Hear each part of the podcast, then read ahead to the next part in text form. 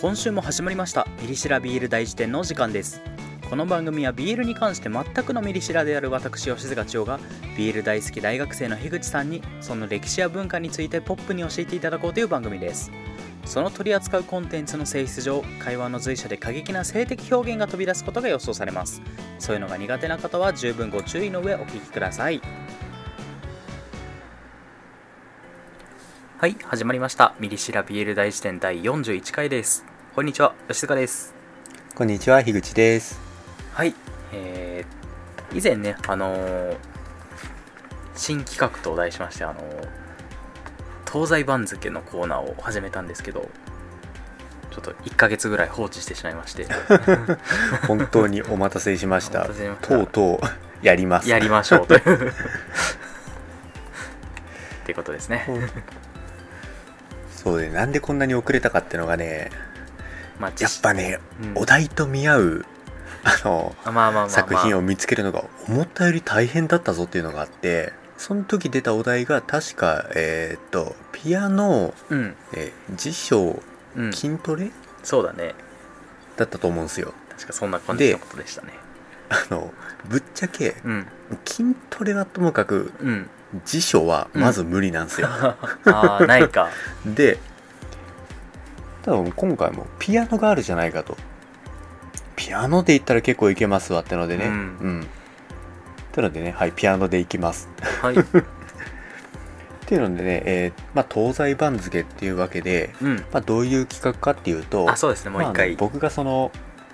2つうんあの、まあ、作品、まあ、そのあるテーマに沿ったうんうん作品っていうのを2つ僕がこっちの方で用意して、はいでそれをなんか、まあ、それぞれなんかどういう作品か説明していってうんで、まあ、最終なんか千代さんもうどっちを読みたくなったかっていうのをジャッジしてもらおうかとジャッジして実際に私が買うとまあそこまでいくかどうかは別わにかしんないてけどまあ読みたい方を選ぶというね多分ねものによっては結構入手困難なやつもあるかもしれないから なるほどわかりましたでねまあそういう感じで、うんまあ今回のテーマがピアノってことではいじゃあもう東の方から行っちゃおうかとおあのちなみにこれ東西って言うてますけどなんかうんあの現実の東西はほぼ関係ないです あんまりかん関係ないですねなんとなく東西で分けてるだけですっていうのでえっ、とまず東の方からはい東の方が、えー竹宮恵子先生のお「えー空が好きはい竹宮恵子先とい生」まあこれ竹宮恵子先生もこのポッドキャストでもなんかめちゃくちゃなんか話に出してると思うんですけどもう常連純歴ですよもうただただこれはもう僕が竹宮恵子先生の作品が好きっていうだけなんですけど、うんでこの「空が好き」ってのがうんその竹宮恵子先生の結構まあ初期の方の作品でうんてか本当デビューしたてぐらいの作品なんですけあへどー、だからまあ1960年代ぐらいかなあすだいぶごい古い196070わかんないけどで、まあ、どういう作品かっていうと、まあ、結構古めのそのフランスのパリが舞台でパリが舞台そうパリが舞台パリのえっとモンマルトルって言ったかな結構はなんいはいはかい有名なそういう地区があるらしくてそういうところが舞台そうでうんで、まあ、もちろん2人主人公が主人公、うん、キャラクターがいるわけなんですようんであのー、1人がてかまあメインの方の主人公って言えるようなのがはいあのタグっていう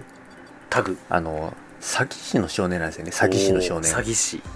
そうでもそのフランスパリの街でうんなんかもうめちゃくちゃなんか14歳なんですけど、うんなんかもう詐欺を働いて盗みもなんかすげえなんか小悪党みたいな感じですけど、うんまあそんな感じでなんか人をちょっと騙しながら、うんでもなんかめちゃくちゃ悪い犯罪とかをするわけでもなくああちっちゃいのをねそうなんかちっちゃいのを積み重ねてまあなんとか生活してるっていう、はいはいはいはいでほんとなんか詐欺師なもんでなんかめちゃくちゃ人をなんかうんなんだろう騙すというかうもう、んキャラクターとしてめちゃくちゃなんか陽気なんですよへえめちゃくちゃ陽気でなんかもう他の人たちもなんか巻き込んでなんか場を盛り上げてしまうようなへえまあなんかいいわゆるキャラ陽キャみたいな感じでですはいはいはいでまあそうやって場が盛り上がってる中ちょっとなんかこそっとなんか財布を拝借みたいなそういう感じでうんうんうんでまあそんなタグが主人公 うんうんちなみにこれあのタグの方のななあの名字の方が、うんあのパリジャンって言ってタグパリちゃんそうパリジャンってあのパリ市民って意味なんでなんかめちゃくちゃそのまんまなん ですけそうどだねなんかこれ竹宮明子先生なんかあえてなんかそんな めちゃくちゃなんか嘘くさい名前をつけようってなってでそれなんかパリジャンってつけたらしいんですけどあへーまあ、めちゃくちゃそのまんまだなっていう確かにでまあそのタグくんでそのタグくんがうんまあ普段と同じように詐欺を働いてる中でうんなんかひょんなことからあの貴族のピアノ教師になるってことになったんですよ、ええまあ、それは本当もうなんかだまくらかしてでまあ本当タグくんなんか、まあ、何でもやるのがうまいんでああまあなんかピアアノもちょちょいのちょいだと、はいはいはいなのでピアノ教師になってでそのピアノ教師になってい行った先ってのがうんあのジュネ君っていうまあ同い年かはちょっと年低いかなぐらいのあー男の子男のの子ねええの家にまあそのピアノ教師に行ったんですね、うんでそのジュネ君ってのがあのパリの警視総監の息子なんですよあすごいだからまあその境遇としてはまあ真反対なわけなんですよそうだねさ片や詐欺師ねえーまあ、片やあの子供とはいえ警視総監の息子っていうこれバレたらやばいじゃないですかただあの最初からバレてるんですよあバレてん だそうあのピアノ教師として行ってうんあのタグ君の方が、えー僕が君のピアノ教師だよ」って言ったらうんあの 「おめえ詐欺師やろ」って 言ってお「わし知っとんやぞ」って、まあ、こんな喋り方じゃないですけどバレてるじゃないかでバレててじゃあなんでそんな詐欺師って分かってるやつピアノ教師に住んでんってなるじゃないですか、ねえそうだよそうじゃあなんでそんなやつピアノ教師にするんってなったらうんそのジュネ君ってのがうん友達がいないもんであそうあの結構なんかその内向的というあか、うんなんだろう内弁慶っていうのかな、まあ、結構可愛い感じの子なんですけど、はいはいはいはいまあそんな感じで友達がいないもんでもう僕の友達になってくれとなあいいじゃなかったらお父様にこのこと言うぞと怖えまあタグ君からしたらたまったもんじゃたないまでっすたよもんじゃないねおい警視総監の警視総監の息子かいっていうねで友達になるよう求めるんですけど、えうんまあだからそこからまあ2人の関係が始まっていくんですけどそのこれがだいぶ古い作品なもんで、うんうんうんあの今あるようなその BL 漫画とかのあの手法みたいなのが確立されてないというああか、そうだよね結構なんか今から思う BL 漫画とはだいぶ違うんですよ。あええっていうのがやっぱその2人があのなんだろう明確に愛し合ってるみたいな描写はないしあうん、なんならそのタグ君ってのがまあその、まあ、詐欺師なもんだからその結構女たらしな面もあってあはいはいはいはい結構そこら辺で女の子引っ掛け回すぞみたいうな、んまあ、そういうのもあったりして結構なんかその今の BL とはだいぶ違うんですけど、うんただやっぱりその例えばそのジュネ君っていうのはやっぱ友達がいないもんだから、うんもう唯一のそのなんだろうまあ友達と言っていいのか、まあ、そのタグ君にめちゃくちゃ執着するんですよいいねでも執着するもんでなんか途中なんか僕の首を絞めてくれみたいなあすごい急に何言い出すんだおめえみたいな激しいプレ イを僕の首を絞めないとお父様に君が先したってことを言うぞっていう怖すぎるどっちも怖えどうすりゃええね んっていう首絞めたら絞めたでこっちはまた別の罪だろっていうね感じなんです けど、でまあこの作品ってのがまあ結構それあのコメディ漫画なんですよねえあまそあうなロんマンだチックコメディっていうのかな、はいはいうんはいはいまあそんな感じで結構まあなんか、まあ、軽い感じじゃないですけど、結構陽気な感じで話が進んでいってうんで、まあ、あのこの作品途中で一回 一回打ち切り打ち切りされるんですけどへえでもそれでもな結構あの人気があって読者からその熱い人気というか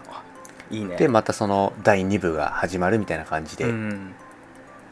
で物語が進んでいくぞっていうほどまあそういう感じの結構明るい感じの、そまあ、うねロマンチックコメディ明るそうなでまあ感じ、ほんと基本的に暗い部分みたいなのはあんまりなくてえまあちょっとなんかその途中でジュネ君がその学校のあのクラスメートからちょっといじめられるみたいな描写はあるんですけどただ2人の関係ってのはまあ途中でその1回 打ち切りになった関係でー、ああはいはい1回別れるみたいな別れちょっとなんかタグがうんパリを去るみたいな描写はあるんですけど、まあ基本的にはもうなんか最終的にはもうなんかこれネタバレまでしていいのかな、いいよまあ、最終的にはなんか同居してるような感じああでいいですね物語を幕閉じるんでまあ本当基本幸せなロマンチックコメディいいねなもんで本当まあこの作品本当竹宮恵子先生の出世作になって、まあ、この作品をきっかけにして、まあ、どんどんどんどん売れ始めたっていう、うーんまあ、こういう作品空が好きってのが東と東いうことでで、まあ、東があれば西もあるんです西次は西です ねというので西があるってのでうんでこのね東の方はね、うん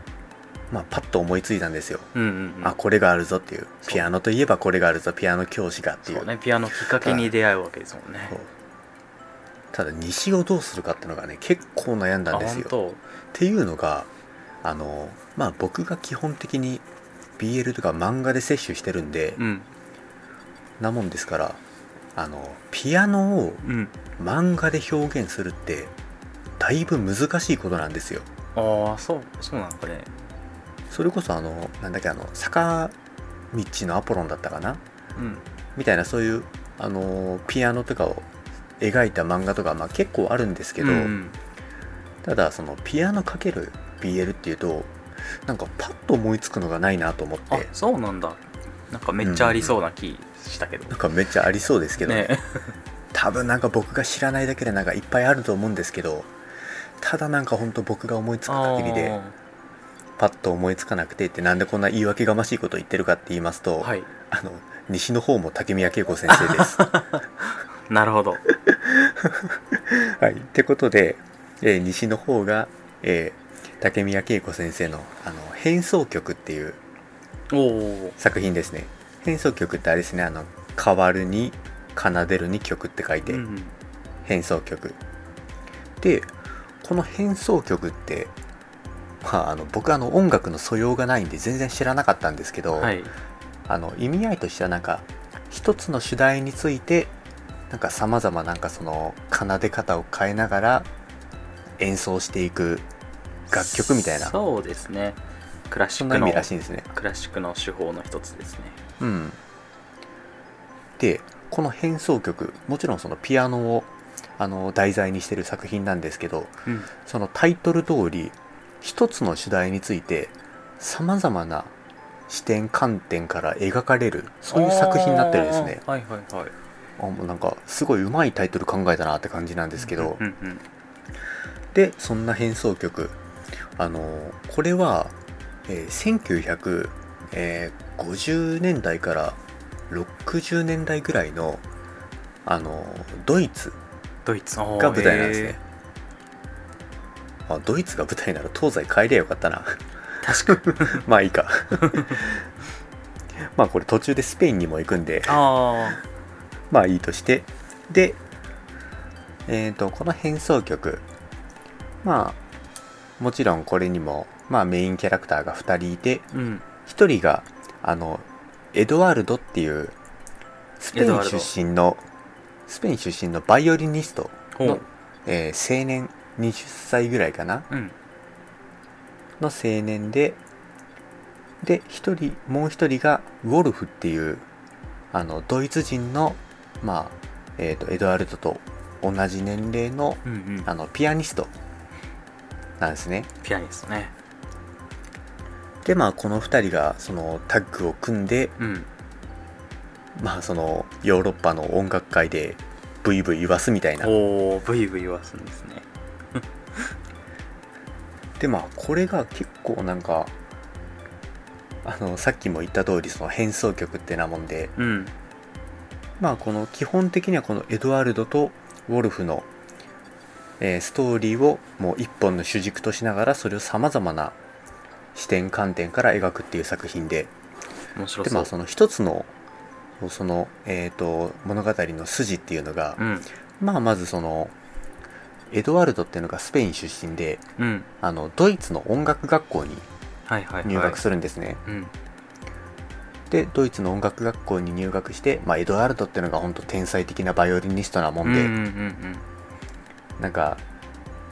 あんまりその授業とか出てなくてもうんうんなんかもうおこいつはすごいんじゃないかみたいなそういう感じがあるところで、はいはいはいはいでまあなもんでそのエドワルドっていうのが結構なんかその奔放な性格というかうんまあなんだろうまあやんちゃというかまあそんな感じのそのまああんまりその決して真面目ではない性格なんですねうんうんで対照的にそのウォルフっていうのはまあその同じ音楽学校に在籍していて、うんうんまあ本当なんか典型的な優等生キャラというか、うんもうなんか常にその学年1位で、はいはいはいであの教師からも認められはいたはいはい天才的ピアニストでみたいな感じで、でなんかもうこれもなんかあの空が好きと同じような感じなんですけどそのうん一見対照的な2人がそうだね出会ってであのなんだろう時々ぶつかりながらもうんどんどんどんどん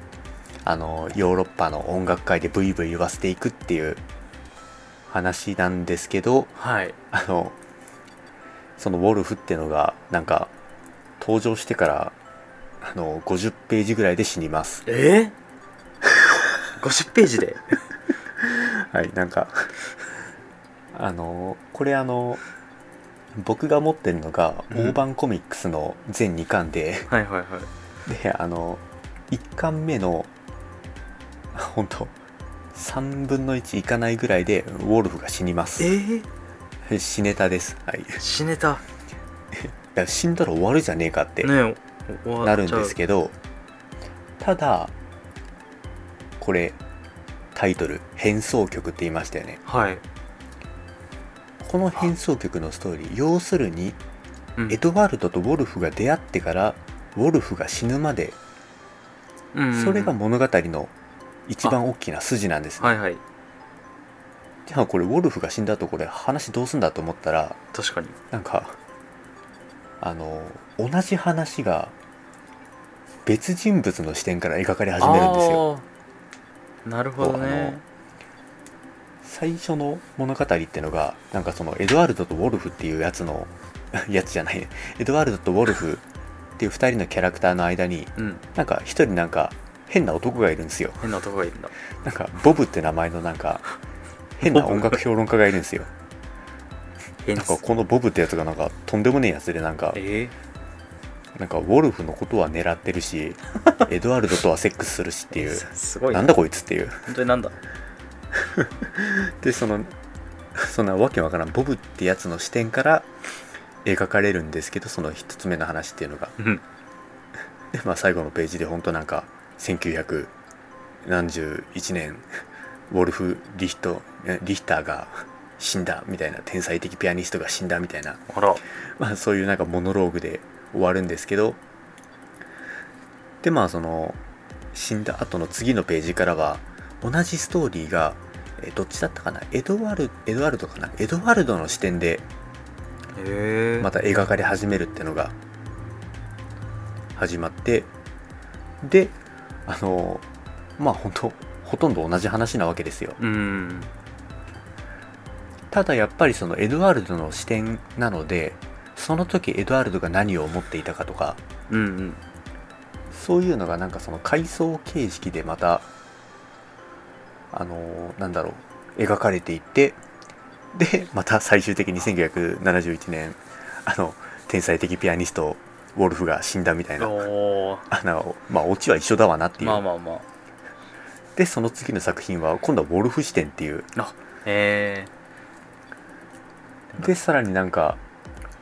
えじゃあこれなんか出てくるこの3人の話書き切ったらもう終わるじゃねえかってー、そうだねなるんですけど、今度はなんかそのえーエドワルドの過去編だったりあ過去ウォルフの編過去編だったりその過去編からそうですねなんかそのこれ多分あのーなんだろう焼き増しじゃないですけど、うんやっぱりそのなんだろう引き伸ばしって言ったら失礼だなただやっぱ過去編は必要だなってなったんでしょうねなんかまあそんな感じで過去編も描かれてうんそうこの「変奏曲」っていう作品があのーなんだろうこれ連載されてたわけじゃないんですよねへえ連載されてたわけじゃなくてあのいろんな雑誌に小分けに小分けになんか出されていってあ短編形式で出されていってえすごでそれが最終的になんか全部同じ話になってるっていうえー、すごでもなんかまあ今でもなんか見ないことはないって感じじゃないですかまあでも別々の作品別々の雑誌でやるってのは結構珍しいのかなあれかななんかスピンオフいや違うねちょっと違うよねスピンオフではないのかうな、んだって同じまあでも話だもん、自分で自分の話をスピンオフしてるみたいなまあそういう感じですよねすごいねあんまりいない気がするであのまあこれエドワルドとウォルフってのがまあ二十歳そこそこで出会ってうんでまあ21ぐらいの時にもうウォルフが死ぬんですけどじゃあエドワルドその後どうしたかって言ったらうんあのウォルフに妹がいてあらあのウォルフの妹と結婚するんですよあらえじゃあお前全然 BL じゃねえじゃねえかって金返せって話になるるかもしれないんですけどはいただまあやっぱりそのあのエドワルドとウォルフは思い合っていたっていう設定でうんうんうんうんでやっぱりそのウォルフが死んだ後もエドワルドはずっとそのウォルフのことを思っていたというかなあのやっぱあのこれがえーっとまたそのこの「変奏曲」っていう作品にも収録されてない別の短編でまた描かれるんですけあど、うんまあ、あのエドワルドとあのそのウォルフの妹子供生まれるわけなんですけどうんその子供の視点で話が進んでいく中でえー、であのまあお父さんが何かなんか普段なんかずっとなんか家の書斎で物受けに座っているみたいになってうんうんでまあその子供はまあ何のこっちゃわからないんですようんうんなんかお父さんはなんでいつも書斎なんか屋敷の書斎で物受けにしてるんだろうってうんただあのそれ読者はわかるんですよあこれウォルフの部屋だってあウォルフが使ってた書斎だってあなるほどまあ そういうのが描かれていたりしたりして、まあ、ちゃんとあのエドワルドとウォルフ思い合っていたしウォルフが死んだ後もエドワルドはウォルフのことを思っていましたよっていう、読めでうんあのうん、読めば読むほど解像度が上がっていくっていうでねこの変奏曲っていうのがね、うんまあ、あのピアニストとバイオリニストの話なんですけどうんその描き方もすごいんですよねあ音楽的な描き方がそうそうそうそうそうやっぱそのだって漫画って音出ないわけじゃないですかそうだね当たり前ですけどうん出る漫画も多分あると思うんですけどただやっぱその出ないものをどうやって描くかっていうのがそこにやっぱ技量が出るのかなって確かにもうなんか全然漫画のことは分かんないんですけどただ本当めちゃくちゃ見ていてなんか読んでいてこりゃええわいとうんうんでもって本当エドワルドとウォルフもまあ2人ともね美少年なわけですから、うんはいはいはいこりゃ目の保養になりますわと、美少年大好きですもんねはい、大好きです。 てなもんでね、えー、とこの2つの作品「空が好き」と「変奏曲」なんかまあ 同じテーマの同じ作者の話なんでね確かになんか似てるなーと思ったかもしれないですけど聞いてる方々でもまあなんか同じ作者なのに全然こうテイスト違う感じがうんしますね、